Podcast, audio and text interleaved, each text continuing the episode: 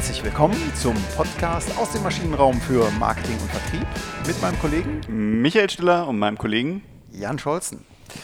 Ja, wie auch schon in der letzten Woche ähm, haben wir auch diese Woche wieder zwei Special Guests am Start. Äh, ihres Zeichens äh, Kreativdirektoren der renommierten Unternehmensgruppe äh, Publicis, Publicis Pixel Park. René Welter, herzlich willkommen.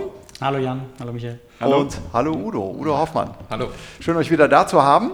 Wieder eine der schnellsten Wochen der Welt, wie schnell die rumgehen. Und äh, letzte Woche hatten wir uns um das Thema User Experience äh, gekümmert und das ein bisschen aufgefächert, warum das relevant ist, ähm, worauf es ankommt, dass das kein rein digitales Thema ist, äh, sondern die Form äh, folgt der Funktion. Das sagtest du, Udo, äh, fand ich sehr treffend. Das ist schon ähm, eine, eine Weisheit, die es schon lange gibt. Und die Frage ist nun, Diskussion, die wir uns gestellt haben. Ähm, User Experience spielt eine große Rolle in der heutigen Zeit, wird, äh, entwickelt sich auch immer weiter, Thema Digitalisierung, Automatisierung. Ähm, aber wenn ich jetzt, äh, wenn ich ein Kundenproblem habe oder ein, ein, ein Kunde kommt zu euch ähm, und, und hat ein Problem und möchte in die Umsetzung gehen, dann habt ihr doch Methoden, Methodenbausteine, die ihr nutzt, äh, wie, wie, wie ja, welche Hämmer und äh, welche Schraubenzieher nutzt ihr, um der ganzen Sache bei, äh, zu Leibe zu rücken? Okay, auf, auf jede, auf jede ähm, komplizierte Frage gibt es ja eine einfache, kurze, falsche Antwort. Nein. Und das wäre bei uns, eine, bei uns wäre diese einfache, kurze, wir arbeiten. So kann man jemanden auch ganz aus dem Konzept bringen. ähm, wir arbeiten nach dem Double Diamond Prozess. Ja. Das hört sich dann aber, wenn man das jetzt so sagt, nach so einer absoluten Wahrheit an, als ob es nur diesen einen Prozess oder so gibt. Äh, deswegen vorweg, es gibt ganz, ganz viele Methoden. Äh, uns ist eigentlich wichtig gewesen, dass wir irgendwann gesagt haben, wir committen uns mal auf etwas für, für den Standort und die Unternehmensgruppe ein Stück weit, damit wir das gleiche Vokabular mhm. einfach haben, weil du kannst äh, unglaublich schnell und äh, intensiv aneinander vorbeireden, äh, nicht nur mit dem Kunden, sondern auch innerhalb des eigenen Hauses. Auch dann, innerhalb eines Podcasts. Äh, genau. Oder andere hören. Da kannst du halt unfassbar viel Zeit und im Zweifel Geld mit verbrennen. So, das, das wollen wir einfach versuchen zu verhindern und haben uns dann ähm, vor, vor längerer Zeit schon gesagt, dass der Double Diamond Prozess für uns ganz gut passt. So. Ähm, jetzt bevor du fragst, Jan, schon mal die Antwort direkt. Äh, was ist das? Wo kommt der her? Ja? Also das, das Schöne am Double Diamond Prozess ist, äh, der ist jetzt gar nicht so furchtbar neu. Der ist sehr etabliert, kommt aus dem Design Thinking Bereich, wurde vom äh, englischen Design Council, einer ähm, wohl gemeinnützigen Organisation erfunden, ist schon 15 Jahre alt. Mhm. Insofern fast ein bisschen angestaubt ja, in der Schnelllebigkeit unserer heutigen Welt ähm, aber immer noch an vielen, vielen Stellen sehr relevant. Ja? Und ähm, das Schöne ist, dass man eben auch, wenn man mit, mit Kunden, also unseren Kunden spricht, jetzt nicht unbedingt dem Endkonsumenten, dann doch sehr schnell in Marketingabteilungen ein gemeinsames Vok Vokabular aufbauen kann an mhm. der Stelle. Ich bin der Designer und was ich an, an dem Double Diamond extrem wertvoll finde, ist, den kann man in ein Bild gießen. Der Mensch ist ein Wesen, das 80 Prozent über Visualität funktioniert. Das heißt, für uns und unsere Mitarbeiter ist zum einen das Vokabular wichtig, aber zum anderen auch eine bildhafte Vorstellung dessen, was wir tun. Dass ich mich nachts um drei wecken lassen kann und aufzeichnen kann, so funktioniert das bei uns. Das ist extrem wertvoll und vor dem Hintergrund war es auch hilfreich zu sagen, wir machen nicht unser eigenes Ding. Wir versuchen hier nicht was von Null auf zu empfinden, äh, erfinden, sondern wir gucken, was ist da draußen eigentlich unterwegs, wo wir uns bedienen können, womit wir uns am wohlsten fühlen um da dann einzusteigen und, und sehr schnell auf die Straße zu kommen. Ja. Aber vielleicht lösen wir das mal auf. Also ich, äh, ich verstehe halt relativ viel Bahnhof einfach gerade nur. Wir reden über Double Diamond, Design Councils. Äh, das hört sich irgendwie nach einer mystischen Fabelwelt an, wo wir Schätze finden. Aber äh, ich, ich glaube so, lasst, lasst uns das entmystifizieren mhm. ein bisschen. Relativ simpel eigentlich. Also Diamond heißt das Ganze, weil der englische Begriff für Raute auch der Diamond ist. Mhm. Ja. Insofern stellt man sich einfach zwei Lakritz-Salinos vor, die nebeneinander liegen. Äh, dann hat man schon eigentlich so visuell sich das, das, Bild erarbeitet, das man braucht an der Stelle. Ja. Jetzt äh, streicht man oder, oder teilt jeden, jeden dieser beiden äh, Rauten, jede, jede dieser beiden Rauten einmal in der Mitte durch. Dann hast du vier Teile. Mhm. Ja? Und jede dieser vier Teile beschreibt einen Abschnitt, den man mehr oder weniger intensiv, je nach Projekt, gedanklich durchläuft und Tools, Methoden anwenden kann, um von einer Phase in die nächste zu kommen. Mhm. Und somit hast du erstmal ähm, Fluch und Segen vielleicht, einen relativ simplen, vierstufigen, linearen Prozess an mhm. der Stelle. Ich sage es deswegen linear, weil äh, in der heutigen Welt reden wir alle von agil. Ja? Ähm, da ist natürlich irgendwie so das Lineare vielleicht nicht so zielführend. Auf der anderen Seite äh, arbeiten und denken wir Menschen nach wie vor immer noch sehr, sehr stark linear. Ich mache eine Sache und dann die nächste. Ja? Mhm. Äh, und da hilft das einfach dann so, dieses, dieses Bild zu haben, wo irgendwie eine Phase der nächsten folgt. Das heißt, ich habe dann dieses, dieses Öffne-Element, also quasi die, die Spitze der Raute, äh, die schließt sich dann wieder. Das ist ja, glaube ich, das, was genau. man die Raute als Bild genommen hat. Ja. Also vielleicht noch einen Schritt zurück. Es handelt sich um zwei große Phasen. Das eine ist so, also der, das erste Salino und das zweite Salino. Das erste Salino ist diese, diese ganze Grundlagenschaffung, also Recherchen, Zieldefinition, sehr viel Theorie. Das zweite ist dann, sagen wir, die Umsetzung und, und Kreation dessen. Mhm. Und, und beide Rauten sind halt erstmal dieses öffnende, sehr weite, möglichst viel Material, Input, Informationen sammeln, okay. um dann ab der Hälfte zuzuspitzen und zu sagen, was ist uns denn jetzt wirklich wichtig? Worauf legen wir Prio und worauf nicht? Ja. Und das was, wiederholt sich zweimal. Genau, genau und ich glaube, dass das Wichtige ist tatsächlich, ne, wenn, wenn, etwas wichtig ist, immer zweimal sagen, hat Rudi Carell schon gesagt, immer zweimal sagen. Ähm, dass du tatsächlich auch, dass man sich selber gedanklich klar macht, es folgt erst einmal diese erste Phase, der erste Diamant, der im weitesten Sinne mit Strategie oder so beschrieben werden kann. Ja. Das heißt, äh, wo wir ja alle zu neigen, oder ich zumindest zu neige, Frage meine ich mal vielleicht nicht, ähm, es kommt irgendeine Form von, äh, Form von Briefing rein und ich denke direkt in Richtung Lösung. Ja. Könnte man mit einem Schieberegler super lösen. Ja. Mhm. Ist irgendeine Form von Lösung, ähm, macht aber vielleicht gar keinen Sinn ich sollte vielleicht erstmal in der ersten Phase anfangen nachzudenken, naja, was sind denn so die Rahmenbedingungen, was sind denn Insights, die wir haben, was sind denn Research-Ergebnisse, die wir haben zur Zielgruppe, was ist denn eigentlich das Business-Ziel der Person, die mich da gebrieft hat. Das heißt, ich mache das maximal weit erstmal auf und, und ziehe alles rein, was irgendwie geht, äh, um zu verstehen, was eigentlich das Kernproblem an der Stelle ist. Und dieses Kernproblem, dann spitze ich den ersten Diamanten wieder zu, das bringe ich mal auf den Punkt, ja, indem ich meine Zielgruppe möglichst eng beschreibe und nicht sage, ja, meine Zielgruppe ist eigentlich Deutschland, Hauptsache es kauft jemand oder so. Ja. Ne?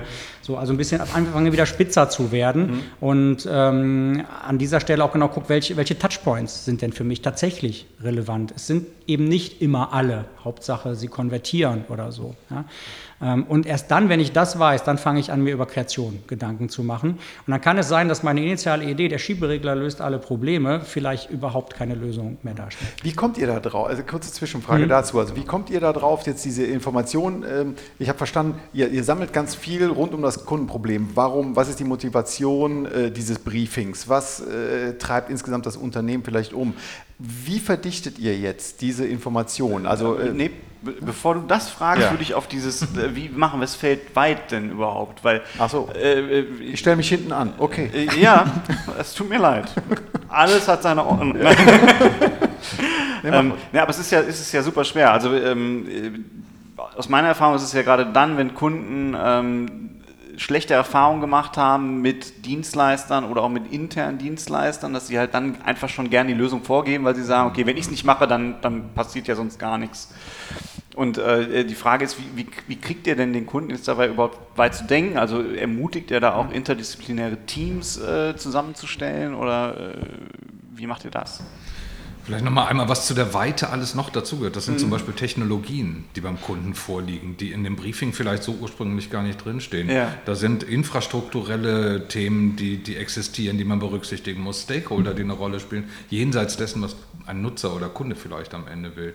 Und um diese Breite hinzukriegen, da zum Beispiel gibt es dann Methoden, bestimmte Workshop-Formate oder, oder ähnliche Tools, die man benutzen kann, um aufzulockern, um dann vom Kunden auch mhm. plötzlich Dinge erfahren zu können, auf die er vielleicht am Anfang selber gar nicht gekommen wäre. Mhm. Als, als Digitaler hast du natürlich auch sowieso die Möglichkeit, einfach mit Daten zu arbeiten, die aus der digitalen Welt nativ vorhanden sind. Ja? Search-Daten. Was wird denn bei Google eingegeben in Kombinatorik mit deinem Markenbegriff? Mhm. Äh, du hast äh, idealerweise vom Kunden eigene Owned Data, mit denen du arbeiten kannst, die aus dem CRM-System kommen. Ja?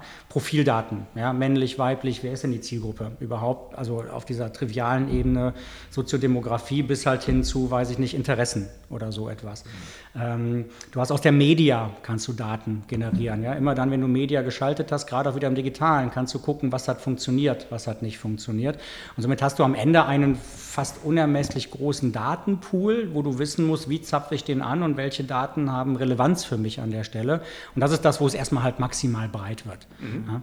Ähm, und das ist eben so wieder Fluch und Segen, wir hatten es in der letzten Folge schon mal, ähm, dass du gucken musst, was, was mache ich denn mit dieser Masse an Informationen, die ich jetzt gesammelt habe.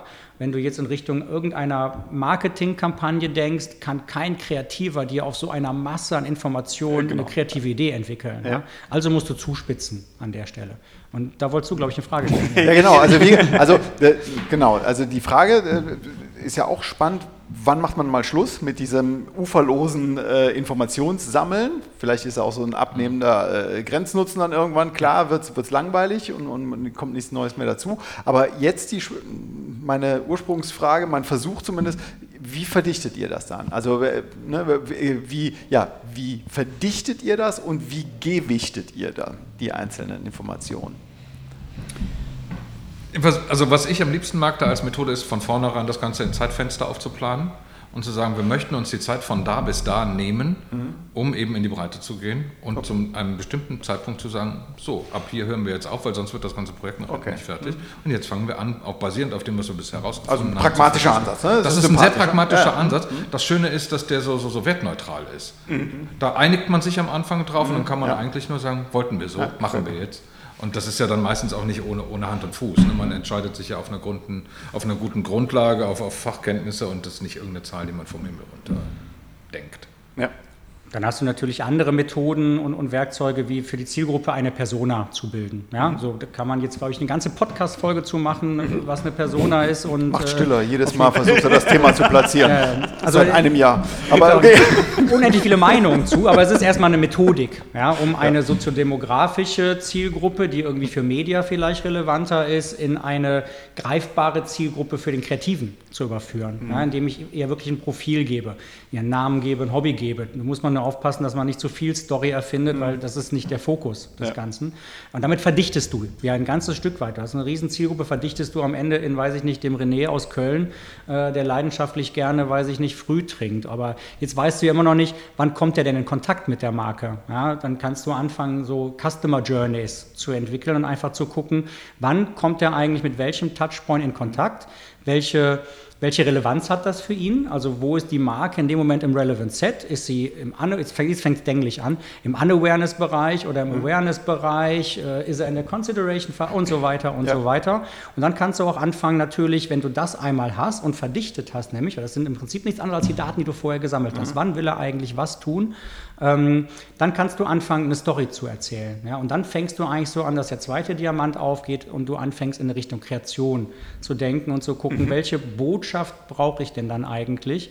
Ähm, und, und, da, weil es total wichtig ist, finde ich, eine meiner, meiner der wichtigsten Erkenntnisse, 360-Grad-Kommunikation ne? an der Stelle heißt ja nicht, ich erzähle an jedem Touchpoint immer das Gleiche, sondern ich erzähle an jedem Touchpoint genau das Richtige an mhm. der Stelle. Ja.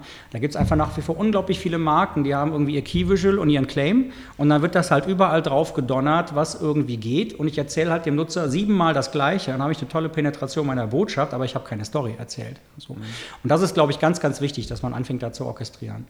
Du hast eben Persona gesagt. Mhm. Persona ist ein klassisches Methodending aus dem Design Thinking Bereich. Ja. Ja. Also dahinter verbirgt sich nicht nur dieses Modell des Double Diamond, sondern ein ganzer Koffer voll Methoden, Workshop-Formate, deren man sich bedienen kann. Persona kennt inzwischen jeder unserer Kunde, ohne jeweils was von Design Thinking gehört zu haben. Ja. Und wenn du dann sagen kannst, okay, ihr wollt Personas machen, dann erzähle ich euch jetzt die gesamte Geschichte dazu. Da gibt es nämlich noch diese Zusammenhänge und jene Möglichkeiten, wie wir das Ganze nutzen, interpretieren können. Ähm, ein weiterer wichtiger Grund für mich, warum wir überhaupt dieses Prinzip gewählt haben. Ja. Mhm. Also ich, zusammenfassend, die Persona ist für euch in der Form und für eure Kunden wichtig, dass sie euch hilft, ähm, diese, diese breite Menge an, an Informationen zu verdichten und dahin zu bringen, dass man zu einem ordentlichen Briefing kommt. Ja, kann, kann, man, kann man so sagen. Wobei ja. ich jetzt auch gar nicht sage, Persona ist elementar wichtig, dass man immer. Aber, aber hilfreich, so. ja. Aber also ist sehr, hilfreich, sehr hilfreich genau. Weil du musst, ja, du musst ja angewöhnen, einfach zu sagen, das, was ich gerade tue, mache ich das für mich mhm. oder mache ich das eigentlich für den Endnutzer, den Konsumenten an der mhm. Stelle? Und wenn ich anfange halt keine oder wenn ich keine Persona habe, dann neigen wir alle immer wieder dazu zu sagen, ich finde das schön oder äh, mhm. mich spricht das an. Wäre ich der Nutzer, fände ich das gut. So, ne? Und das ist, das kann maximal schnell falsch werden. Ja? Gibt es da ein Beispiel, du hast eben so schön gesagt, ähm, den Claim nicht immer nur penetrieren, sondern an der richtigen Stelle penetrieren. Äh, habt ihr da ein Beispiel, was ihr äh, benennen könntet, was für eine gelungene Kommunikation äh, steht, äh, wo man das umgesetzt hat? Oder ist das schwierig?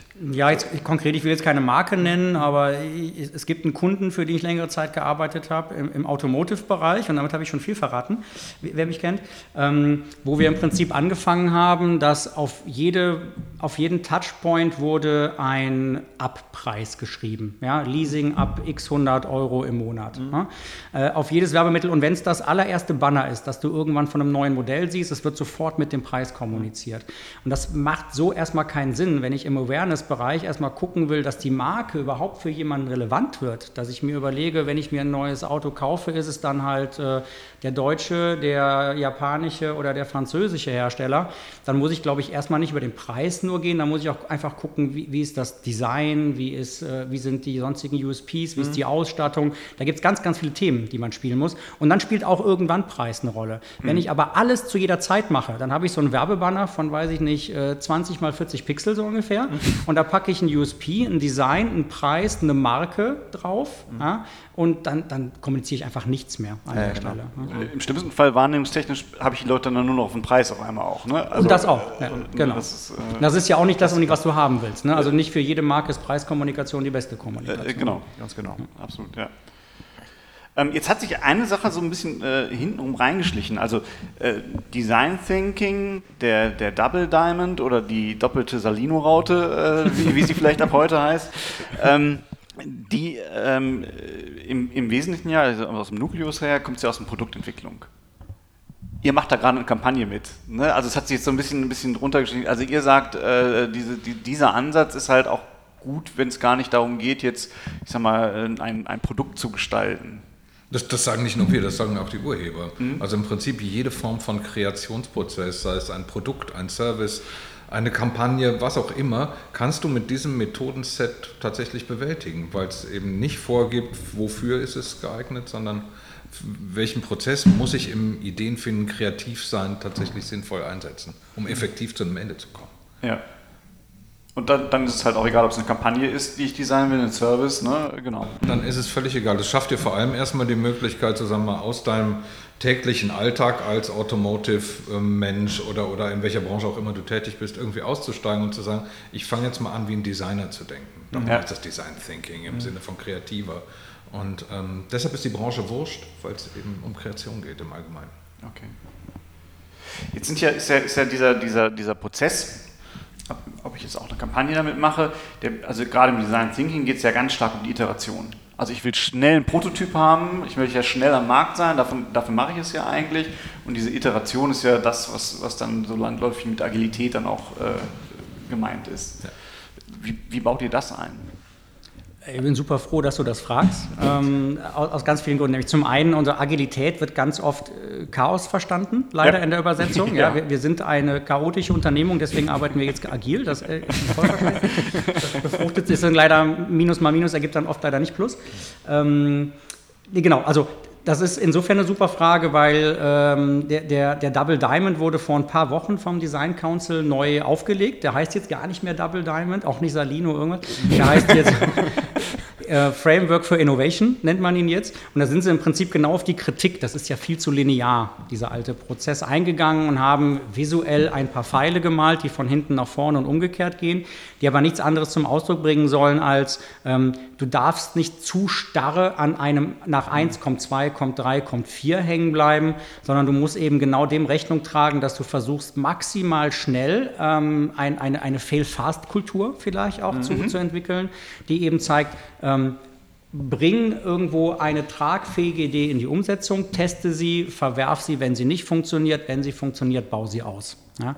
So, und das ist im Prinzip genauso in den letzten Wochen äh, in den Design, ähm, in, in, den Double Diamond eingeflossen. Und das ist, das ist super. Also das freut uns extrem, weil das etwas gewesen ist, das wir sonst immer über die Tonspur so ein bisschen dazu erzählt haben. Ja?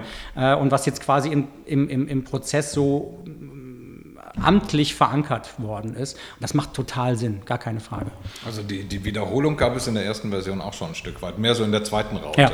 Das hier, also die Kreation, das Schaffen auf Grundlage der Basis aus dem ersten Prozess, mhm. machst du immer, immer wieder, so oft du irgend kannst. Und nicht mit dem Launch an der Website ist es zu Ende, sondern dann geht es eigentlich erst richtig los. Das machst ja. du so oft du irgend kannst. Und was sie jetzt gemacht haben, ist dieses so oft wie, irgend kann, wie du irgend kannst, Dinge nochmal machen, auf den Gesamtprozess beziehen. Also das deutlich ausweiten.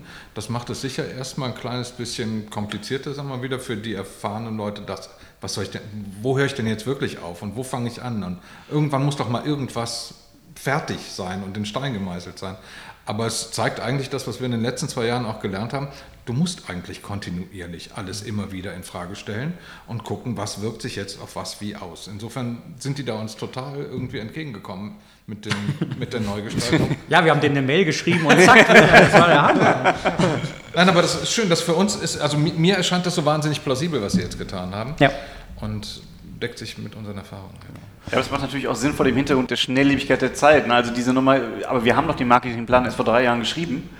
Ähm, ich, da, da glaube ich auch, also ich, das habe ich auch immer wieder in Gesprächen, wo ich sage, ja, das ist schön, mhm. aber vielleicht muss man dann trotzdem das Ganze nochmal hinterfragen. Ne? Und das, das, ist gar das ist immer so leicht gesagt ne? und in der Theorie auch schnell erklärt, aber das hat ganz, ganz viel auch damit zu tun, dass man selber lernen muss, loszulassen. Ja? Eine mhm. eigene Idee mal zu verwerfen, wenn man merkt, sie funktioniert nicht. Ja. Ähm, und das, das fällt natürlich vielen Menschen ganz, ganz schwer, da sind wir nicht ausgenommen. Also wir haben uns ja auch immer Gedanken gemacht, wie kriegen wir irgendwie diese Botschaft in unser Unternehmen ausgerollt und getragen Fragen, dann hast du irgendeinen Plan, dann machst du irgendeine Präsentation, lädst Leute ein, äh, hältst das und denkst dir so, zack, zack, Checkbox abgehakt, ist erfolgt und stellst aber fest, die Botschaft ist gar nicht angekommen. Mhm. Ah, verdammt, der Plan hat nicht funktioniert, wir brauchen jetzt einen neuen Plan. Ja? Mhm. Das ist natürlich erstmal frustrierend. So. Und das muss man, glaube ich, auf ganz, ganz viele Arten äh, mit sich selber äh, mitnehmen und verdauen und eine Kultur schaffen, die das zulässt, dass Leute offen zugeben, der Plan hat nicht funktioniert, wir brauchen einen anderen Plan. Ja. Ja. Und das ist, äh, da sind wir bei weitem in der deutschen Kultur, glaube ich, auch noch nicht, dass das der Fall ist. Ja, das ist ja so Stichwort Fehlerkultur. Fehlerkultur Ganz genau. Ja, ja, ja, fast. Mhm, genau. Wenn wir mal zu dem zweiten Salino oder zu dem zweiten ähm, Diamanten ähm, übergehen. Also äh, wo jetzt auch wieder die Breite ansteht, also viel kreiert wird ähm, und dann wieder verdichtet wird. Ähm, ist das das gleiche in Grün oder braucht es da ganz andere Herangehensweisen, äh, um ja, breiten, einen breiten Kreativprozess anzustoßen und den dann äh, zu fokussieren. Äh, ist das deckungsgleich? Das, oder? das gleiche in Grün klingt so ein kleines bisschen böse. Ja. Unterm Strich ist es erstmal dasselbe. Mhm. Du kannst dich an denselben Methoden und, und Vorgehensweisen bedienen, nur dann eben mit anderen handwerklichen Fähigkeiten, die da, die da im Zentrum stehen, um mhm. das irgendwie greifbar werden zu lassen. Mhm. Ich sag mal, in der allerersten Phase, also ist jetzt vielleicht wahrscheinlich, in der allerersten Phase des ersten Salinos ist der Designer handwerklich nicht so arg gefordert. Der wird da keine Formen und Schriften empfehlen oder Farben auswählen. Mhm. Im, Im, zweiten Teil wird sein, seine Rolle wahrscheinlich deutlich größer und umfangreicher, aufgrund der handwerklichen Fähigkeiten, die er ja, mitbringt. Mhm. Aber das Set an, an Methoden ist sehr, sehr ähnlich. Da, wo du im ersten Salino über Research breit wirst, suchst du eigentlich im zweiten Salino in der Breite erstmal nach, nach Ideen. Mhm. Ja? Und dann ist einfach alles erlaubt. Brainstorming-mäßig ist nichts falsch. Erstmal, du guckst einfach eine Quantität an möglichen Lösungen. Und dann ist es eben die Kunst, da wieder spitz zu werden mit dem zweiten Diamanten und zu sagen, okay, welche von diesen Ideen sind denn die tragfähigen? Welche zahlen denn idealerweise messbar auf irgendein Business Value ein? Mhm. Wo haben wir die höhere Conversion? Wo haben wir die höhere Nutzerakzeptanz und so weiter und so weiter? Mhm. Und du wirst wieder spitz. Ja? Ähm, ich glaube aber, dass tatsächlich eine ganz, ganz wichtige Stelle zwischen den beiden Diamanten liegt. Nämlich genau der Übergang von dem, was ich eben Strategie genannt habe, des ersten Diamanten in die, in die Kreation, weil du da unterschiedliche Arten von Menschen oft hast, ja. die miteinander anfangen zu agieren. Ja? Äh, du hast eben so die, die Strategen und die Kreativen und jeder, der irgendwie in einer Agentur mal unterwegs ist, weiß, dass die nicht unbedingt den gleichen Sprachgebrauch haben, weil sie aus unterschiedlichen Professionen kommen. Und was da an Reibungsverlust oder an Informationsverlust mhm. ja. schnell entstehen kann, darf man nicht unterschätzen. Ja? Und dann und an Akzeptanz, die gegeben sein muss. Weil es heißt, äh, es hilft dir nichts, wenn ein, ein Stratege seinen Job sauber macht und, und abschließt, sage ich mal, aber das Sprungbrett für den Kreativen nicht nachvollziehbar ist. Und der Kreative sagt, ja komm, mag ja alles schön sein, was du da gemacht hast, mhm. aber ich habe eine ganz andere Vision. Ja? So, mhm. Dann, dann wird es halt schwierig. Ne? Und das darf man echt nicht unterschätzen an der Stelle, diesen, diesen ja. Übergang hinzubekommen, damit das Ganze wieder interdisziplinär aus einem Guss, aus einem Team mit, mit einer vernünftigen Werthaltigkeit ähm, entsteht. Der, der, Mittelpunkt zwischen diesen beiden ähm, Diamanten ist für mich im Wesentlichen das Commitment für Anforderungen wo alle sich drauf ja, einigen müssen. Auf die Anforderungen. Auf die Anforderungen. Die, die können sehr unterschiedlich sein, ja. ne, technologische, inhaltliche, was auch immer, aber dass sich alle Beteiligten aus der ersten Hälfte des Projekts und aus, dem, aus der zweiten Phase darauf einigen. Ja. Deshalb müssen sie alle gleich gut kennen, um Ja zu sagen oder Nein zu sagen. Mhm. Ja, Hört sich spannend an, auf jeden Fall. Gibt es noch vielleicht ein, ein, Beispiel jetzt auch für, dieses, äh, für diesen zweiten Diamanten, wo ihr sagt, dass äh, vielleicht nicht aus, ein, aus einem konkreten Kundenprojekt, aber wo, wo ihr wisst, äh, vielleicht auch aus der Literatur, Mensch, das war äh, sehr breit und man ist sehr, sehr offen äh, hingegangen und hat nachher aber wirklich was Neues tatsächlich gefunden und ist eben nicht in die Falle getreten, die du, Udo, eben meintest, dass man vom Briefing direkt zur Lösung kommt. Mhm, mhm. Also es gibt, ich weiß nicht, ob ich die Frage hundertprozentig jetzt mit dem Beispiel mhm. aus der Hüfte geschossen beantworten kann, aber es gibt einen ähnlichen Fall, der, der mhm. in die Richtung geht. Ähm, wir haben im Prinzip einen relativ kleinen Prozess für einen Kunden neu gestalten sollen. Ja, ohne den Kunden, nehmen wir an, das ist ein Telekommunikationsunternehmen und die bieten einen Rückrufservice an, was prinzipiell erstmal super ist, weil wir kennen alle den Pain, wenn du irgendwo in der Warteschlange hängst und äh, du kriegst immer gesagt, du bist der Nächste, der drankommt. Ja. ja, und so eine halbe Stunde denke ich mir, oh Gott, oh Gott, ey, gut, dass ich nicht der Hundertste bin, wenn ich als Nächster und so weiter. So, das heißt, du konntest relativ einfach einfach auf der Webseite deine Telefonnummer angeben und wurdest dann, äh, hast einen Termin angegeben, ja. der dir passt und wirst dann angerufen. Ja, Finde ich spitzenmäßig. Ähm, das Ganze war jetzt nennen wir es mal usability-technisch nicht so gut gelöst, ja, so was an Formularelementen mhm. da war. Und wir sind halt gebeten worden, uns da mal Gedanken zu machen, ob man das nicht geschickter lösen kann. Ja, gerade so über verschiedene Endgeräte hinweg. Ne? Desktop funktioniert dann anders als mobil mhm. und so, mhm. äh, dass das einheitlich ist, ja, von, von der Experience dann auch wieder einheitlich. Ähm, was wir gemacht haben, wir haben ganz schnell Prototypen gebaut, mit Papier, Lo-Fi-Prototypen gebaut und an Nutzern getestet, immer und immer wieder. Nicht in einer riesen Quantität, da mal zwei Leute, da mal drei Leute austesten lassen. Weißt du, was du tun sollst und denk mal laut dabei, was du gerade glaubst, ob das gut oder schlecht ist. Dann tritt schnell so ein Effekt ein in dieser Kreationsphase, dass der Proband mit sich Lösungen überlegt. Ja, ich nenne das dann so den Hobby-Konzepter-Effekt. und ihr sagt, noch cooler wäre ja, wenn. Ja? Und am Ende von irgendwie fünf oder drei Testiterationen hast du so zehn neue Ideen. Ja? Wenn dann die Kreation hingeht und sagt, oh, ist ja geil, der hat immer gesagt, das ist ihm wichtig und ist ja jetzt nutzerzentriert, mhm. dass ich alles tue, was der Nutzer wichtig findet, dann machst du aus einem vorher einfachen Prozess, Telefonnummer eingeben, Uhrzeit eingeben, senden, auf einmal einen Prozess über sieben Schritte. Ja? Mhm. Und dann wird es natürlich total kontraproduktiv, mhm. weil dann habe ich überhaupt keinen Bock mehr, mich zurückrufen zu lassen, wenn ich vorher noch, weiß ich, mein Sternzeichen angeben soll oder ja. So, ja? so. Und das ist so etwas, da, da, muss man einfach anfangen aufzupassen, dass die Breite der, der Ideen nicht dir zum Verhängnis wird, sondern dass du eben das richtige Sprungbrett behältst und das Sprungbrett in dem Fall eben ist, es muss auf jeden Fall einfach und schnell gehen. Ne? So. Ähm, und das ist so, so ein typischer Fall für den, für den zweiten Prozessschritt, glaube ich. Äh, wo, wo es dann fokussiert tatsächlich genau. die Umsetzungslösung und die, die Anforderungen, auf die alle sich committed haben, tatsächlich äh, umgesetzt sind. Genau. genau. Die sind dann der Filter dafür zu entscheiden, welche dieser zehn Vorschläge, die jetzt neu dazugekommen sind, sind für uns denn oder aus unserer Sicht die relevantesten. Ja. Auch wieder als Tool, damit es halt nicht so weit, das finde ich aber schön und das finde ich nicht schön. Ganz genau, ganz ja. genau. So, ja. Deswegen ist auch das, das, das Testing an, an, an echten Nutzern extrem wertvoll. Ich hatte in der letzten Folge angekündigt, da so, gibt es was sehr Reinigendes, was sehr reinigend sein kann.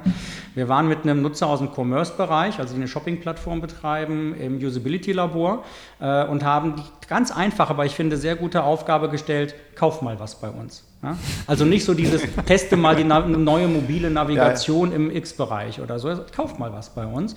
Und ähm, wir sind ganz oft gar nicht über die Startseite hinweggekommen, bei den Probanden. Also beim, das ist dann auch eine Agentur und Kunde gucken über die Spiegelglasscheibe zu, ja. wo der, wie der Moderator das Gespräch führt und, und so guckt, was der Proband da von sich gibt. Und auf der Startseite war eben, das kennen wir alle als Nutzer, so ein Slider, so eine Bühne, die sich von alleine bewegt, damit irgendwie sechs Inhalte angezeigt werden können. Mhm. Und O-Töne der Nutzer waren das jetzt zum Beispiel. Das stößt mich ab da verknotet sich mir das Gehirn. Ja? Das kann ich zitieren, weil es hat sich bei mir eingebrannt in dem mhm. Moment. Mhm. Ähm, und das ist natürlich ein Schlag ins Gesicht für, für irgendjemand, der da verantwortlich sitzt, ja, egal klar. ob jetzt eine Agentur oder Kunde, wenn der Nutzer auf der Startseite schon sagt, das stößt mich ab, da überlegst du nicht, ob der wohl noch was kauft und wie wir den Warenkorb irgendwie erhöht bekommen. Da hast du an einer Stelle, wo jetzt erstmal keiner mit gerechnet hat, das elementarste Problem auf einmal ausgemacht. Mhm. Und dann diskutierst du mit dem Kunden auch nicht mehr, ob dieser Slider aber für die internen Fachbereiche total wichtig ist, weil die wollen ja alle dargestellt werden. Ja? Äh, da, da, gefährdest du gerade dein Business an der Stelle. Mhm. Und das kann extrem reinigend sein, da den Nutzer mal zu Wort kommen zu lassen. Mhm. Ja, spannend. Super. Ja, wir sind schon wieder ähm, sehr schnell äh, am Ende der Zeit angekommen. Äh, wir haben das Thema aber auch, glaube ich, genügend angerissen und äh, äh wir stellen natürlich auch in die Podcasts noch die Kontakte von euch äh, rein, falls der eine oder andere da nochmal eine äh, tiefergehende Frage zu hat. Ähm, und ja, ich darf mich ganz, ganz herzlich bei euch bedanken. Nicht nur für diese Folge, auch für die letzte. Ich fand es sehr erfrischend, äh, hier die Agenturwelt mal auch äh, äh, live und in Farbe hier zu haben. Ja, ja vielen Dank. Ganz, ganz herzlichen Dank und euch alles Gute mit dem doppelten Salino und dem doppelten Diamanten. ja, super gerne. Ja, vielen Dank. Vielen Dank zurück. Ja, bis, bis, dann. Tschüss. Tschüss. Tschüss.